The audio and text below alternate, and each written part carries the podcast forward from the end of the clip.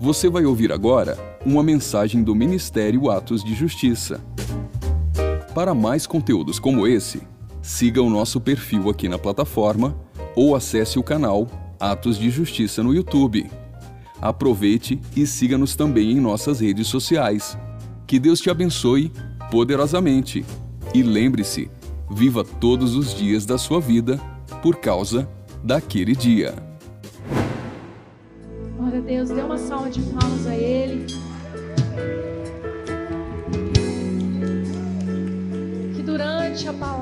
Você continue adorando, continue exaltando, levando seu entendimento à obediência dEle, amém? Pode sentar.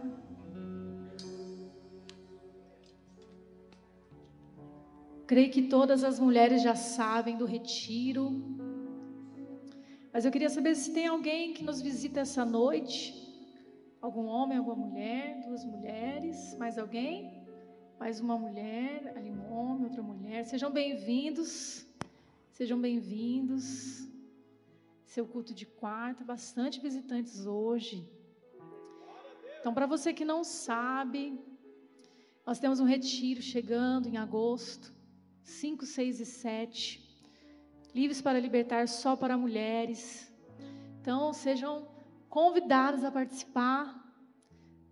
E os senhores a liberar suas esposas, a enviá-las. O tema é aos pés da cruz. E sempre devemos, devemos estar nesse lugar. Os nossos olhos jamais têm que sair do foco que é Jesus, amém? Da obra da cruz. E nessa introdução à palavra de hoje, está em mais informações, tem aí um número também para contato, a sua inscrição. Mas eu quero iniciar a palavra de hoje com uma introdução em Gálatas 2, nos versículos 19 e 20. Porque é tempo, sim, de irmos aos pés da cruz. É tempo, sim, de refletirmos se Cristo tem vivido dentro de nós. E Paulo, em Gálatas 2, no versículo 19 e 20, ele fala: Porque eu, mediante a própria lei, morri para a lei a fim de viver para Deus. Estou crucificado com Cristo. Logo, já não sou eu quem vive, mas Cristo vive em mim. Repita comigo: Cristo vive em mim. E esse viver que agora tenho na carne, vivo pela fé no Filho de Deus, que me amou e a si mesmo se entregou por mim. E eu quero começar aproveitando esse tema do retiro, a te levar agora para um lugar desse entendimento de que nós estamos crucificados com Cristo. E essa vida que nós temos hoje, nós temos que viver por Ele, por meio dEle, por causa dEle. E a crucificação, esse crucificar da nossa carne, do nosso eu, é uma escolha intencional de nós nos sujeitarmos aos princípios propostos por Jesus na sua morte. Então, aos pés da cruz, é esse momento em que você, com os olhos fixos nele, no autor e consumador da sua fé. Você apenas que tem um conhecimento, que sabe do que Cristo fez por você, você prossegue nesse conhecimento. Você prossegue, você avança, até que a obra da cruz ela entre dentro de você, ela te transforme ela te transforme e ela opere dentro de você a vida em abundância. Que é o propósito da entrega de Jesus. Ele se colocou no nosso lugar.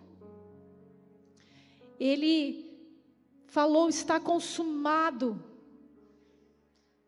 Eu vim para que vocês pudessem ter paz novamente com Deus. Mas a obra da cruz, ela tem que operar em nós essa vida em abundância. Mas nós devemos entender os princípios que a cruz nos revela. Esse processo de crucificação, de identificação com o sacrifício de Jesus. E eu sei que você vem aqui todas as quartas, sempre vejo muitas pessoas conhecidas. Hoje vem gente que nos visita, mas é um, tem um propósito de falar sobre cura e libertação. Mas eu quero falar para você que não existe libertação sem cruz, sem falar da cruz sem crucificar a sua carne e sem entender os princípios. E cada quarta são liberados chaves para você. Chaves para sua cura, para sua libertação. Nós estamos acompanhando uma série da pastora Janete sobre chaves para a cura. Acompanhe lá no YouTube. E você pode ver as pregações desse altar é para liberar essas chaves para você. Porque é você que toma posse, amém? É você que se posiciona. Aquilo que nós liberamos aqui, você recebe, mas você tem que dar uma resposta. E hoje, eu vou falar sobre o princípio da restituição. É um princípio muito importante. E eu quero primeiro levá-los a, a, visualizar a justiça aqui na terra. Para quem não sabe, eu também sou advogada. Então, meu dia a dia é processos. E o juiz aqui na terra, ele é limitado, ele é homem, ele é mulher, tem, ela é mulher, é uma pessoa com um encargo muito importante, mas é falho, é limitado, erra. Mas mesmo assim, quem está nesse ofício, analisa cada petição.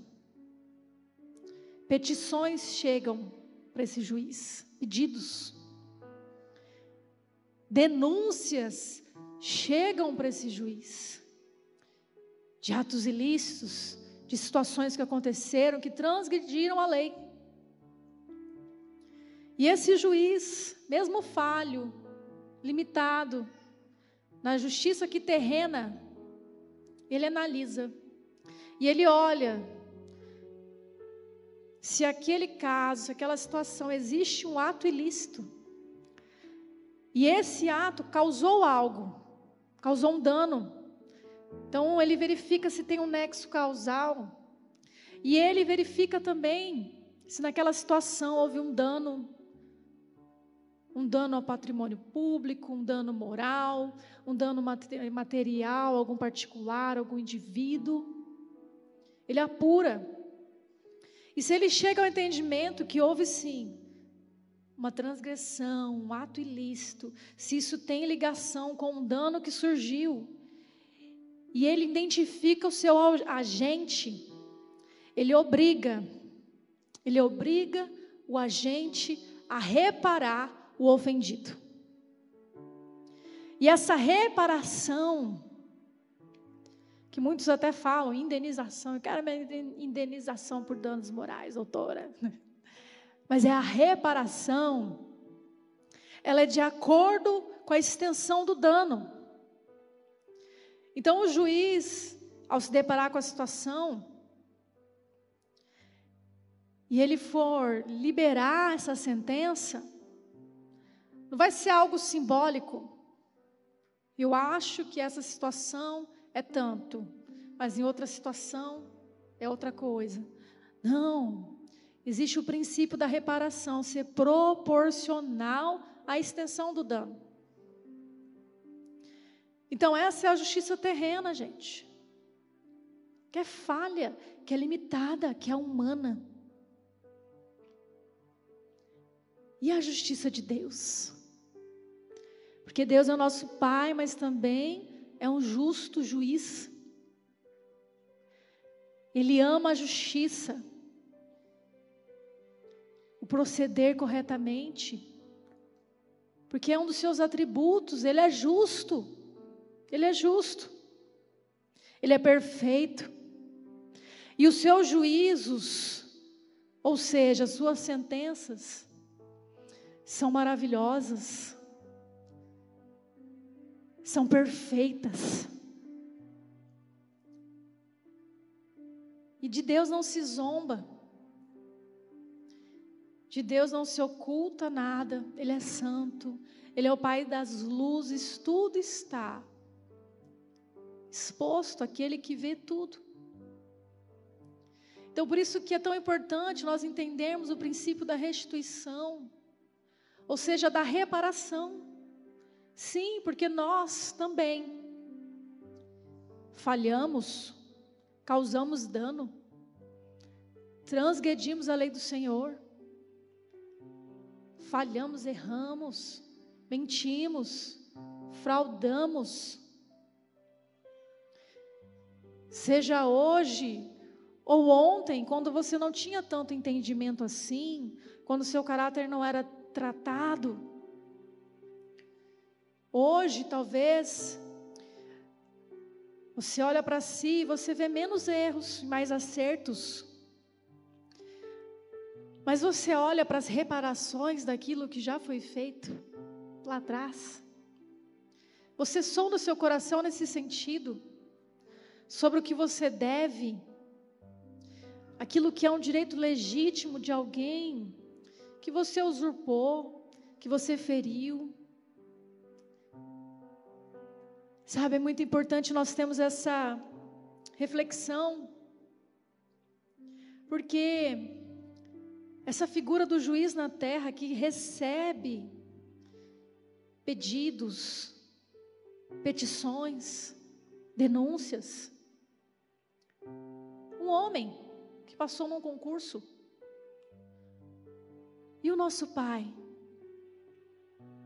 Ele acolhe sim pedidos, choro de pessoas, clamores, gemidos. Outra coisa que atrai também o juízo de Deus é a reclamação, é a murmuração. Vai chegando, vai subindo.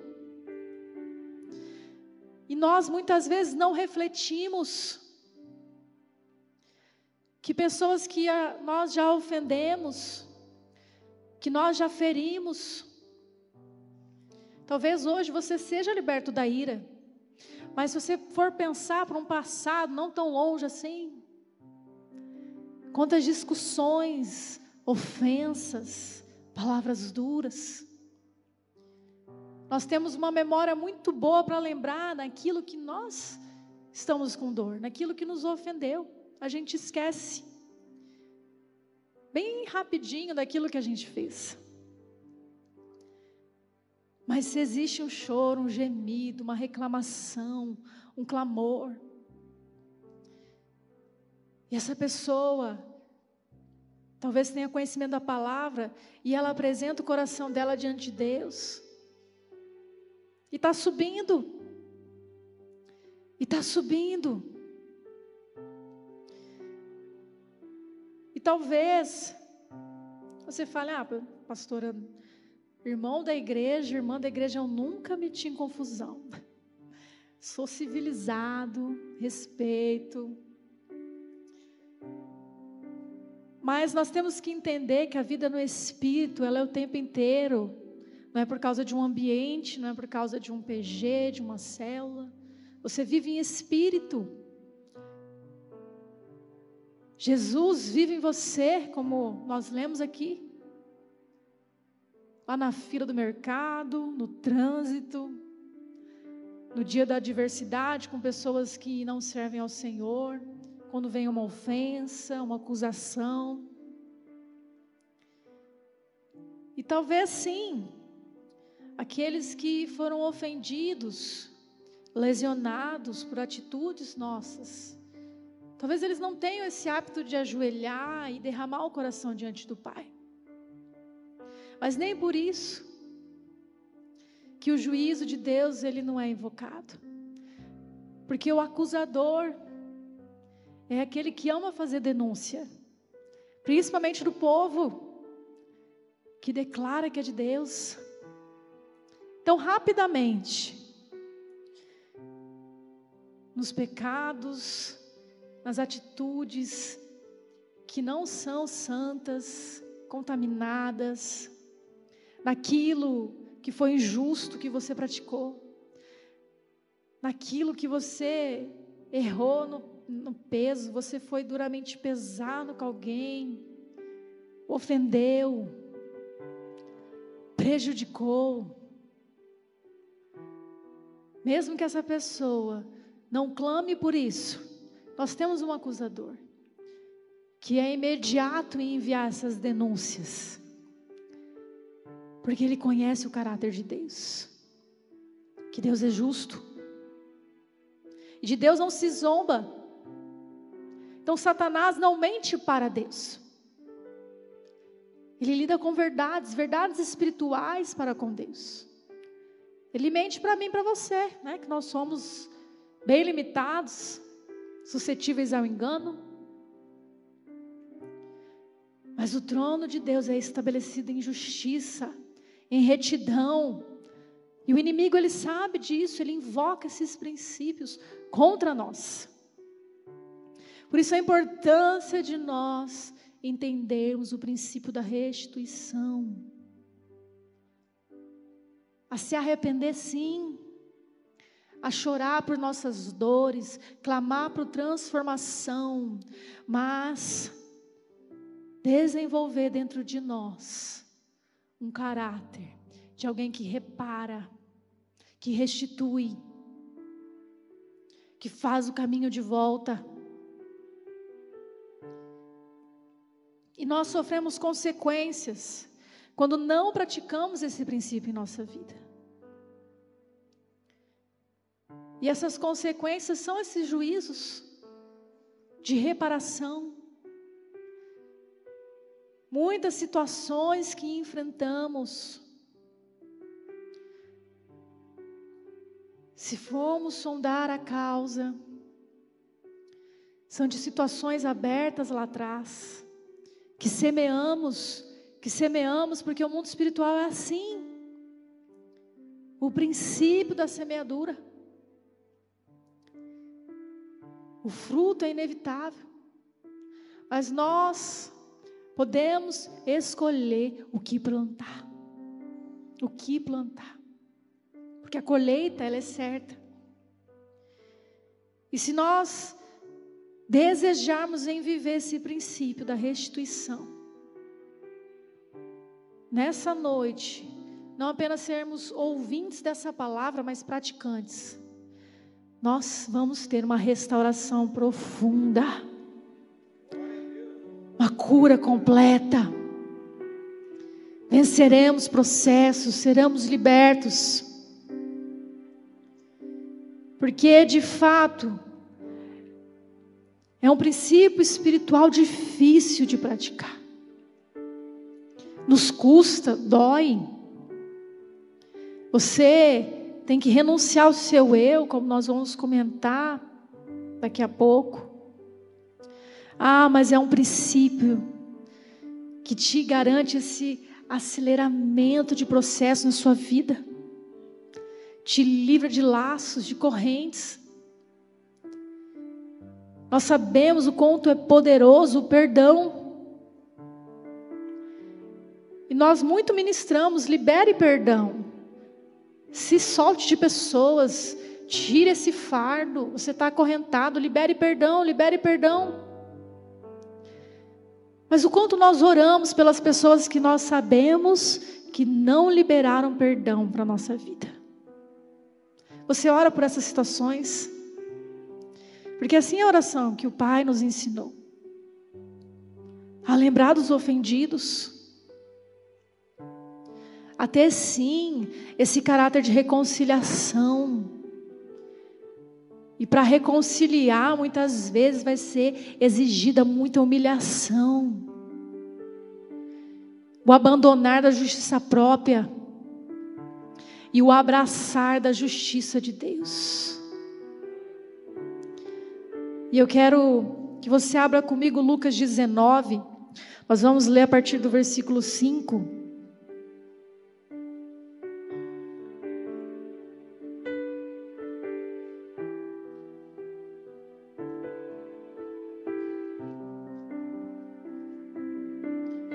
Lucas 19, versículo 5. Quando Jesus Chegou àquele lugar, olhando para cima, disse-lhe: Zaqueu, desce depressa, pois me convém ficar hoje em tua casa. Ele desceu a toda a pressa e o recebeu com alegria. Todos os que viram isto murmuravam, dizendo que ele se hospedara com um homem pecador. Entre mentes, Zaqueu se levantou e disse ao Senhor: Senhor, Resolvo dar aos pobres a metade dos meus bens, e se em alguma coisa tenho defraudado alguém, restitui quatro vezes mais. Então Jesus lhe disse: Hoje houve salvação nesta casa, pois que também este é filho de Abraão. Então, essa passagem de Zaqueu nos mostra as etapas do processo da restituição. E a primeira etapa é revistar as injustiças praticadas. Queria saber se existe alguém que é policial aqui. Algum policial? Ninguém? Não. Mas o policial, se alguém tivesse aqui a confirmar isso, ele não revista ninguém de longe. Estou é, 100 metros de distância, olha, aquela pessoa talvez esteja com alguma coisa ilícita. Não, revistar é você analisar com cautela, é você ir até o local onde se encontra. Então nós temos que revistar as injustiças praticadas. Se nós não lembramos, peça Espírito Santo. Me lembre. Se você tem só sua versão do ocorrido, fala Espírito Santo da verdade. Me fala a verdade da situação, não o que eu acho. Nós temos que revistar as injustiças. Levar nossa lembrança àquela situação se colocar no lugar de pessoas. Se fosse você, naquela discussão, você ouvindo aquelas ofensas, talvez você saiu daquele ambiente da briga, mas você nunca parou para refletir como ficou aquela outra pessoa naquele lugar, diante de todas as acusações que você fez. Talvez você ali num cargo importante, uma função importante, houve um prejuízo ali para onde você trabalhava, que veio por causa de uma responsabilidade sua, uma negligência. Ou talvez naquele tempo ainda você estava preso nesse cativeiro de roubo. E você fala: Não, eu saí daquele lugar. Eu já não sou mais assim. Mas você também nunca parou para refletir como ficou a administração daquela empresa, como aqueles patrões tiveram que lidar com aquele prejuízo, com aquela perda. Nós temos que revistar, analisar de perto. Isaqueu nos ensina isso. As duas informações que nós temos dele é que ele era chefe dos publicanos, dos cobradores de impostos e rico. E quando ele foi interagir com Jesus, o justo, estar com Jesus, em quem não há dolo, em quem não há mentira. Ah, quão profundo deve ter sido esses encontros. Alguém diante de Jesus, olhando nos olhos de Jesus, o justo que pisou nessa terra sem cometer pecado algum, que se humilhou, se entregou, se esvaziou. Nessa, nesse encontro, Zaqueu ele examinou a injustiça que lhe era comum e a do seu interior. Afinal, se há nele esse ímpeto e resolvo dar aos pobres metade dos meus bens, é porque ali ele teve consciência. Ali, quanto o povo era explorado, quantas pessoas perderam tudo para pagar impostos caríssimos. Ali, como chefe, ele vendo como portava os seus subordinados, talvez extorquindo, roubando, Diante disso, ele tem essa visão desse cenário ao seu redor, naquele ambiente que lhe era comum. E ele também olha para si. E ele fala: E se eu defraudei alguém, eu vou restituir quatro vezes mais. Ah, assim tem que ser nosso coração. Os nossos erros, confessamos, nos arrependemos, nos alinhamos. Mas há certo tipo de pecado que nós temos que ter esse entendimento. Às vezes tem mentiras que você semeou lá na adolescência, que até hoje seus pais acreditam, quando você era filho. E existe lá aquele crédito de injustiça. Talvez uma mentira para sua esposa, para o seu esposo, um engano, ali um ardil para te conquistar, e vocês casados hoje, e aquilo nunca foi trazido à luz, às vezes por vergonha, ah, mas nós temos que ser escandalosos no conserto, no processo de restituição. Talvez você olhe hoje de longe e fale, ah, mas a situação é tão pouca, pastora. Estou lembrando de algo aqui, mas é tão ínfimo o prejuízo, o que eu roubei, é tão pouco, tão insignificante o que eu fiz, o que eu ameacei, o que eu acusei. Você olha de longe. Ah, mas hoje o Espírito Santo quer te levar a esse olhar mais perto a esse olhar mais detalhista. Porque a palavra de Deus é a verdade.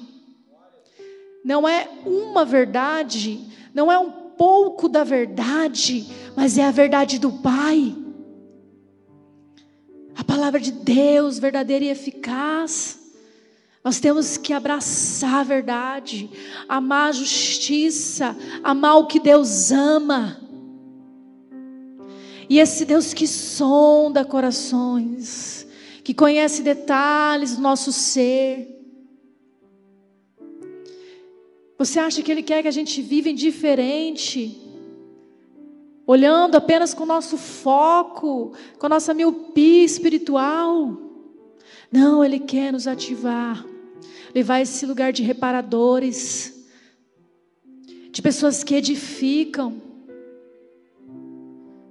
Certa vez eu ouvi um testemunho, não sei exatamente aonde eu ouvi essa história, talvez na EFOL, mas sobre alguém que certa vez roubou pouquíssimo. Sei lá, precisava de 25 reais. Tirou do caixa da empresa, passou anos, passou anos. Se converteu e a pessoa sempre era o exemplo desses patrões. Ah, o fulano de tal é benção. Agora é crente, estou vendo essas pregações, estou vendo essas ministrações. E um dia o Espírito Santo compeliu, vai lá e restitui esses antigos patrões e fala que você roubou os 25 reais. E essa pessoa, ela misericórdia, que eles vão pensar, eles já têm, pensam tão bem de mim, vou desconstruir tudo isso.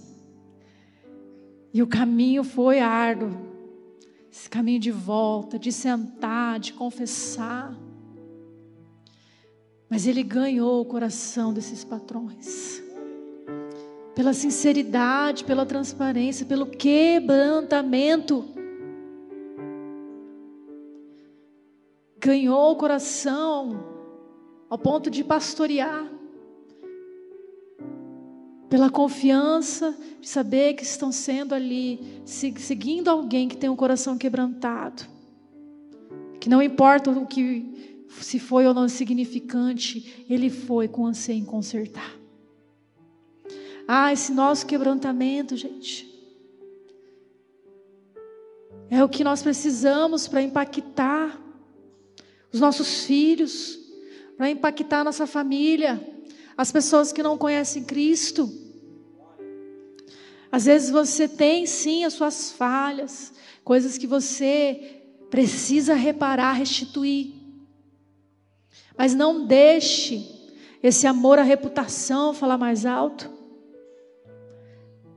De falar, não, eu tenho que ser, parecer, falar que eu sou perfeito. Não, mas anseio em ser quebrantado. Quebrantado, humilde. E nós também temos que entender que a etapa do processo da restituição envolve uma decisão. Porque Zaqueu, ele disse, antes de ser confrontado, antes disso ser abordado por Jesus, ele fala: Eu resolvo. Eu resolvo. Eu vou dar aos pobres. Eu resolvo. Eu vou restituir. Ele não apenas se arrepende, mas ele firma um compromisso diante de Jesus. E é nessa etapa, depois que você faz essa reflexão, depois que você revista as injustiças praticadas, analisa, descobre, entende, discerne. Mas você não pode parar aí. Você tem que tomar uma decisão. Uma decisão. Ser forte e corajoso para tomar uma decisão. Porque existe uma luta na sua mente. Que vai falar para você: olha, não precisa disso, não. Precisa de tanto. Não, olha, eu sei que você está querendo, mas olha, só a sua intenção já vale. Teve intenção no coração, Amém, está tudo resolvido. Olha, não precisa se desgastar. Ou então essa luta na mente, relembrando a situação, não, mas a culpa foi do fulano. Eu fiz porque alguém deu margem, deu causa, olha o que fez antes. Ou a luta na mente vai ser sobre esse tempo, esse lapso temporal. Afinal, foi algo ali no namoro, defraudei sim, menti, falei que ia casar, não casei. Mas agora, construir família, construiu família, tanto tempo atrás, para que ficar relembrando história antiga aí, pastor? Coisa antiga. Coisa antiga não se mexe, né? Vai vir essa luta, essa luta na sua mente. Mas nós temos que decidir e ter iniciativa. Iniciativa. E também nessa passagem que fala sobre Zaqueu, nós entendemos que ele não era uma pessoa passiva. porque ele ouviu falar que Jesus estava vindo, ele correu para tentar ver, ele discerniu que ia ser difícil, que tinha uma multidão e que a, a altura dele não ia ajudar. Mas aí ele parou? Acaba aí a menção de Zaqueu? Não. Ele é conhecido por aquele que subiu na árvore. Não era uma pessoa passiva, que se conformou ali com os empecilhos e obstáculos. Era um homem de iniciativa. E a iniciativa dele talvez seja essa intenção. Eu quero ver, eu quero cruzar o olhar com ele, pelo menos se for um segundo que seja. Quero ver de perto como ele é. E ele foi surpreendido porque ele não teve um minuto com Jesus. Ele hospedou Jesus na sua casa. Ali ele foi honrado diante daqueles que murmuravam. Porque ele já não tinha uma boa reputação pelo seu ofício. E Jesus entrou na sua casa, esteve ali com ele, esteve com os seus. Quando você tomar essa iniciativa de viver verdadeiramente os princípios que a cruz nos mostra, de viver verdadeiramente isso, Cristo vive em mim. Ah, você não pode imaginar as experiências profundas com Yeshua a presença do Pai invadindo a sua vida, áreas na sua vida, voltando a ser frutíferas. Você vivendo em liberdade, em liberdade. Quem aqui quer ser livre, desembaraçado, viver uma vida fluindo, fluindo, e através de você, fluindo rios de águas vivas. Ser uma pessoa com alegria, com vida em abundante, em abundância. Isso é para quem decide ter iniciativa. Para quem não apenas reflete nos princípios do Senhor, ouve, mas quem decide, quem pratica quem é suficientemente forte e corajoso para amar as Escrituras, para obedecer as Escrituras. E nós temos que entender que essa manifestação poderosa de Deus em nós e através de nós, ela vem dessa vitória sobre esses pensamentos que querem nos paralisar, sobre as justificativas essas explicações que a gente quer dar, até para Deus, esses argumentos, nós temos que deixar de lado isso, de falar, ai, foi sem querer, não conheci o Evangelho,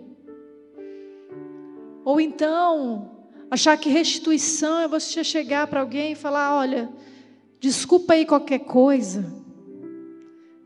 Né, a lista é enorme da, dos erros, das falhas. Né, a lista é enorme da, dos erros, das falhas. Aí você chega para a pessoa ali com um bilhetinho, desculpe qualquer coisa. Para você genérico, amplo, né, para abranger tudo. Ou então aquele tipo de perdão, né? Olha, Estou aqui para dizer que eu libero perdão para você, porque você falhou comigo. Mas então eu libero você. Eu também quero te pedir perdão, mas eu ressalto: os dois erraram aqui. Sabe, isso é justificativa. A gente não quer encarar situações como elas são, olhar também pelos olhos do outro. E principalmente, para viver esse princípio da restituição, nós precisamos negar os nossos próprios interesses.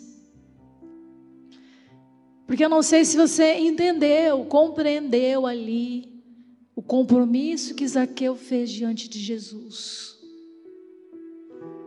Homem rico.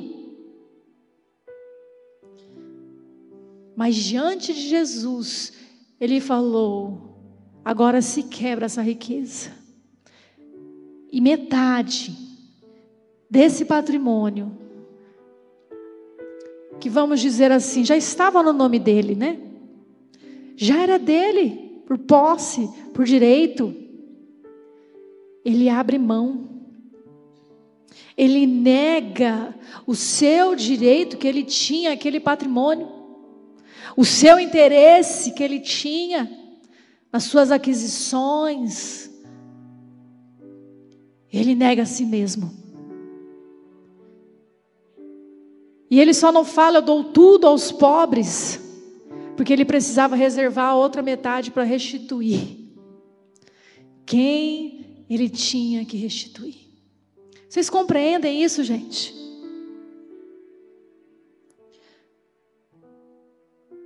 Um homem chegar a esse entendimento, nós sabemos que existe a menção de um homem, do, do jovem rico, que se gabava porque cumpria, porque cumpria a palavra, mas quando chegou em abrir mão daquilo que lhe era por direito, daquilo que lhe era o seu interesse, ele foi incapaz. Mas aqui nós temos a menção de alguém cujo nome era Zaqueu, que olhou para tudo que ele construiu,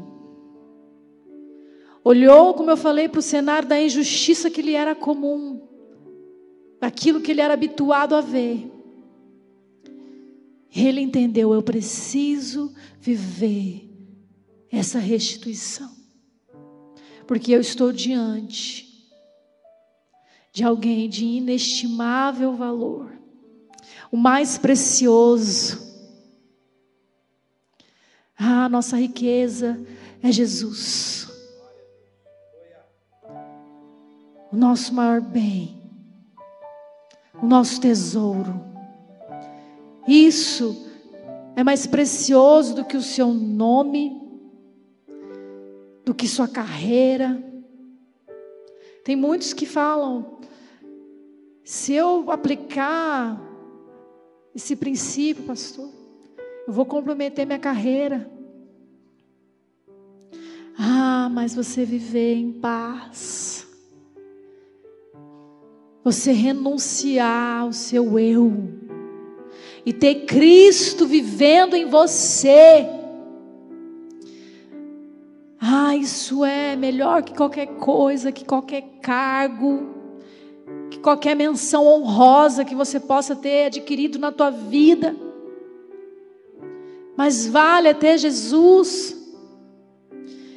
E nisso Zaqueu compreendeu e viveu. E como eu falei, ele não entregou tudo, porque ele tinha que deixar algo. Porque a sua promessa, o seu compromisso também era fazer o dobro do que a lei exigia. Porque a lei exigia lá em Êxodo 22, 9, diante da fraude, negócios fraudulentos, que havia um prejuízo material, você tinha que restituir a pessoa em dobro. Isaqueu ele fala: Eu vou fazer quatro vezes. Então, esse é o cerne do princípio da restituição.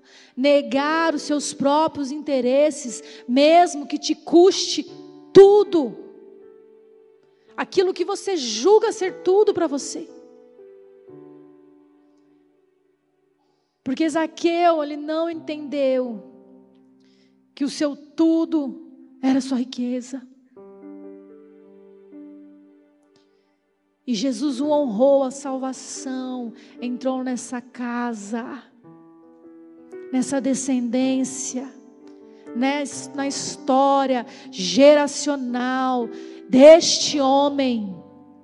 O que ele faz hoje tocará gerações, tocará gerações.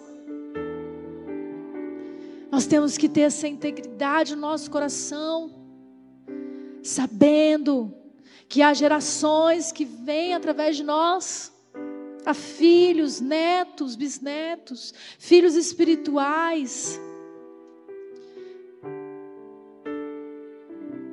Hoje é um dia que nós temos que ter esse anseio no coração,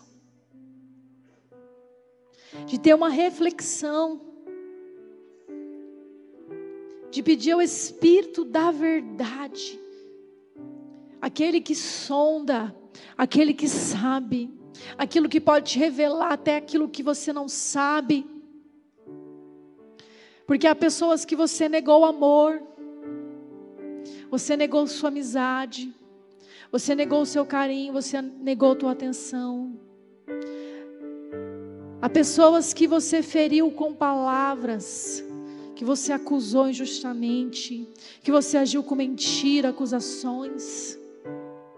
E você nunca foi até lá para pedir perdão, para falar: olha, eu fiz um mau julgamento de você. Quero dizer que você é benção. Te conheci melhor. Eu quero reparar em público aqui. Porque quando eu fui falar mal, eu falei para muitos. Então eu quero falar aqui publicamente o quanto você é uma pessoa benção. Quero dizer que naquela situação eu achei que você era o culpado, que você era culpada. Mas o Espírito Santo me ministrou para tirar esse peso, esse jugo de culpa.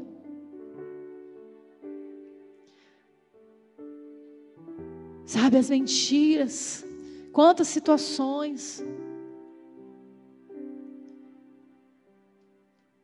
De você sentar com seu pai, com a sua mãe, se ainda estão vivos,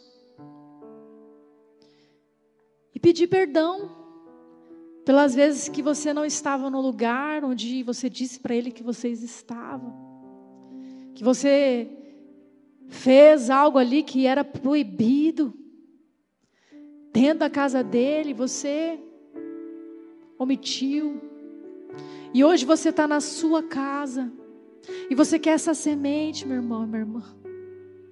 É por isso que nós devemos ter esse princípio da restituição, seja ela financeira, mas não se prenda apenas em pensar que esse princípio é para os roubadores, é para aquele que pegou um dinheiro de alguém. Não. É para todo aquele que entende que praticou uma injustiça, que Existia ali um bem que ele poderia fazer e ele não fez, se omitiu.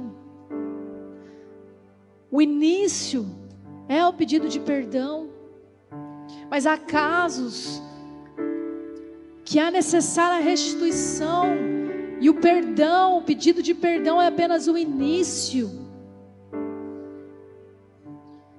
Nós devemos que dar honra a quem merece honra. Quantas vezes nós agimos com subordinação, com rebeldia, semeando, semeando. Não damos aquilo que é de direito a alguém. Queria que o Ministério de Louvor subisse aqui. E nós vamos passar alguns minutos no lugar mesmo com os olhos fechados, com o coração aberto, com um anseio, com uma busca.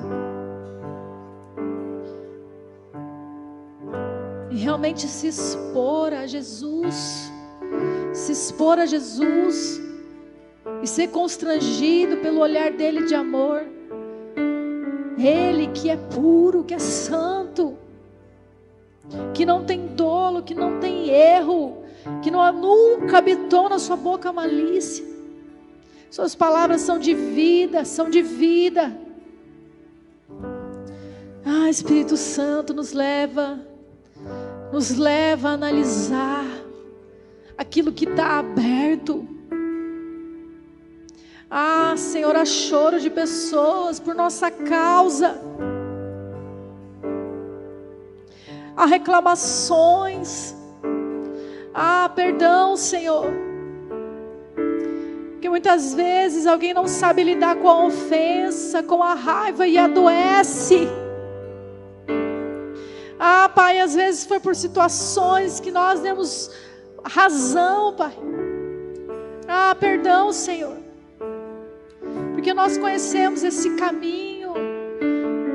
Nós conhecemos esse lugar aos pés da cruz em lançar nossos fardos, em sermos lavados com teu sangue.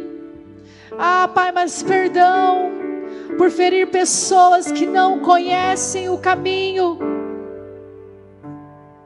Ah, Senhor, nós queremos pedir perdão a Ti, Jesus, pelas ofensas, palavras proferidas, por um lábio enganoso. Ah, Senhor, como nós somos falhos no julgar falhos no julgar, e é por isso que a tua palavra fale: não julgues, não julgues, porque pela mesma medida será julgado.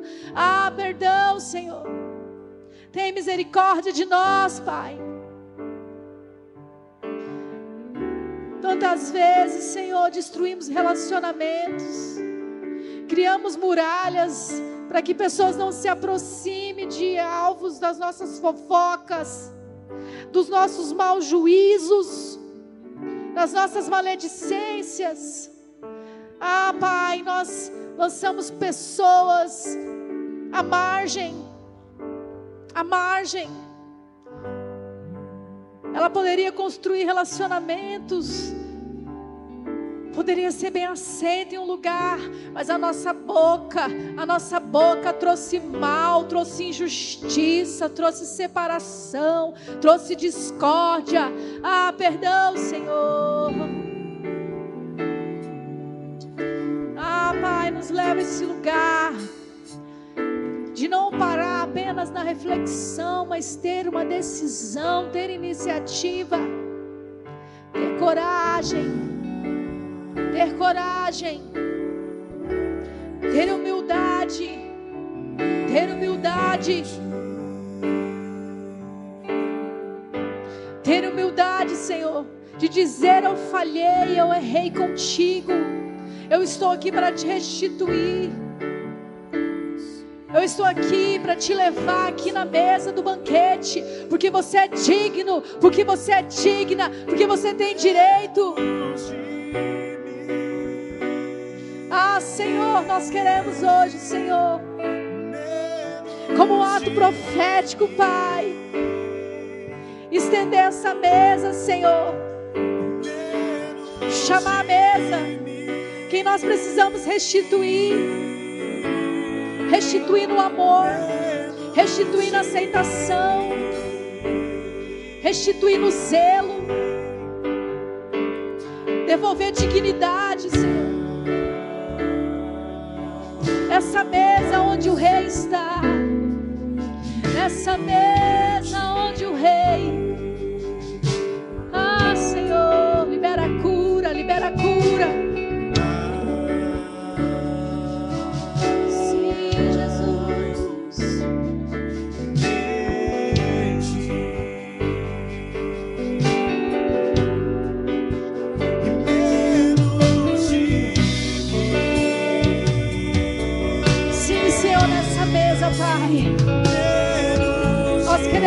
Diminuir.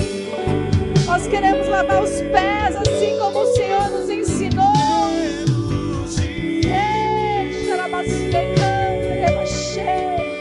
Sim, Senhor. Nessa mesa onde o Senhor é honrado, onde o seu nome é honrado,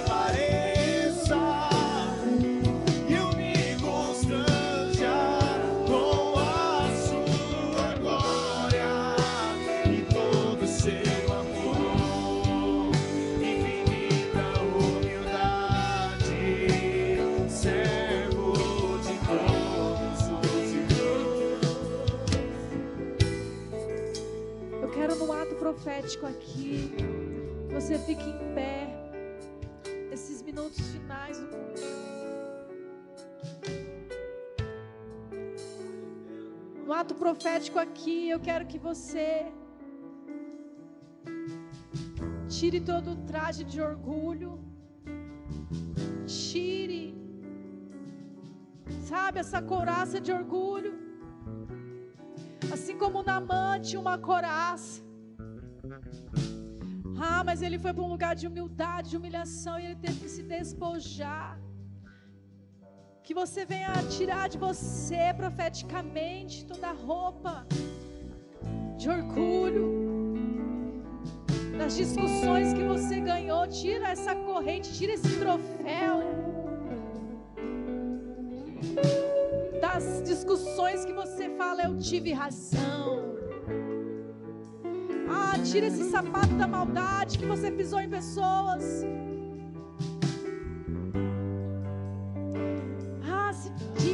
Disso. Porque aquele que era rei, aquele que é rei, ele veio como bebê. Ah, ele se humilhou.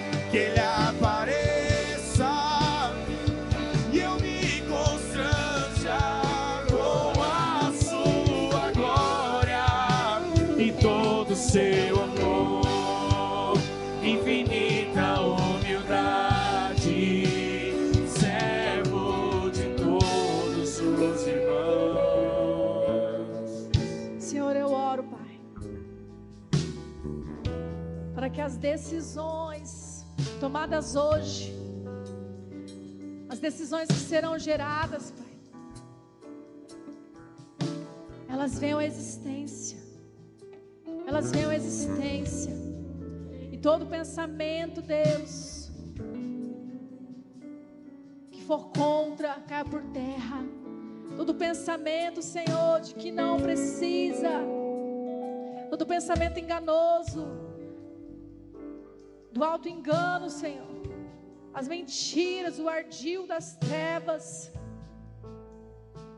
Que nada disso persevere, que nada disso exista, que as mentiras, os enganos caiam por terra. Ah, Senhor, que nas mentes, Pai, o Espírito Santo ministre a verdade, a verdade de situações a verdade, a verdade. Situações que estão no esquecimento, Pai. Nesse lugar, Pai, que não é visitado, que não é lembrado, que não é mencionado, mas que o Senhor se importa. Que o Senhor se importa. Ah, Pai, que haja esse liberar sobre as nossas memórias. Daquilo que o Senhor importa, daquilo que é importante restaurar, reparar. Senhor, usa pessoas aqui, Pai, como intercessores, como reparadores de brecha. Ah, Deus, porque nós sabemos, Senhor, que muitas brechas familiares, talvez não foram nós que demos causa, mas continua, a injustiça continua aberta, pessoas continuam sendo feridas. Pai, nos leva nesse lugar de intercessores, reparadores, reparadores, sim, que perseveram em decisão, que perseveram pela fé. Sim, Senhor, que essa vida que nós vivemos em Ti, pela fé, pela fé, seja Tu, Senhor, reinando, reinando sobre cada coração, reinando sobre cada mente. Pai, eu oro aqui, Deus, por reconciliação. Ah, Pai, que em nome de Jesus, pessoas que foram ofendidas, Senhor, nessa noite, haja essa movimentação também sobre elas. Ah, Pai, quem não está aqui tendo oportunidade de ouvir esta palavra, ah, Senhor, mas o teu operar é ilimitado. O Senhor é um Deus todo-poderoso. E eu sei que o Senhor pode tocar, Pai, libertar pessoas que estão presas, presas, Senhor, no rancor, na raiva, na depressão. Sim, Senhor, eu oro por essas que estão ofendidas, feridas, sangrando, Pai. Para que também haja essa movimentação sobre essas pessoas, sendo ministradas, sendo curadas, liberando perdão, liberando perdão. E constrói nós, Senhor. Constrói em nós. Coloque a mão no seu coração. Assim como o Anderson falou hoje, né, Anderson? Sobre nós sairmos daqui diferente sobre essa mão no coração, simbolizando que queremos que o Senhor reine no cerne, no nosso interior, na sede da nossa vontade, que o Senhor reine, que o Senhor reine. Sim, Pai. Que o nosso coração seja um coração quebrantado, seja um coração humilde, seja um coração, Senhor, que ama o próximo como amamos a nós mesmos. Um coração disposto, Senhor, a negar os seus próprios interesses. Um coração, Senhor, assim como o Senhor encontrou o coração de Zaqueu, que entregou tudo, que foi disposto a entregar tudo. Sim, Senhor, nós dizemos, Pai, que a nossa maior riqueza é o Senhor. A nossa maior riqueza é o Senhor. E que nada mais vai competir com o Senhor. Tu tens a primazia. Te obedecer é a primazia, é a prioridade, Senhor. Te amar é sobre todas as coisas. É sobre todas as coisas, Senhor. Em nome de Jesus. Em nome de Jesus. Que a graça do Pai, a consolação do Espírito, o amor do Filho estejam com você, a sua casa, em nome de Jesus. Aleluia! Louvado seja Ele, a Ele toda a honra, toda a glória, a Yeshua, a Yeshua.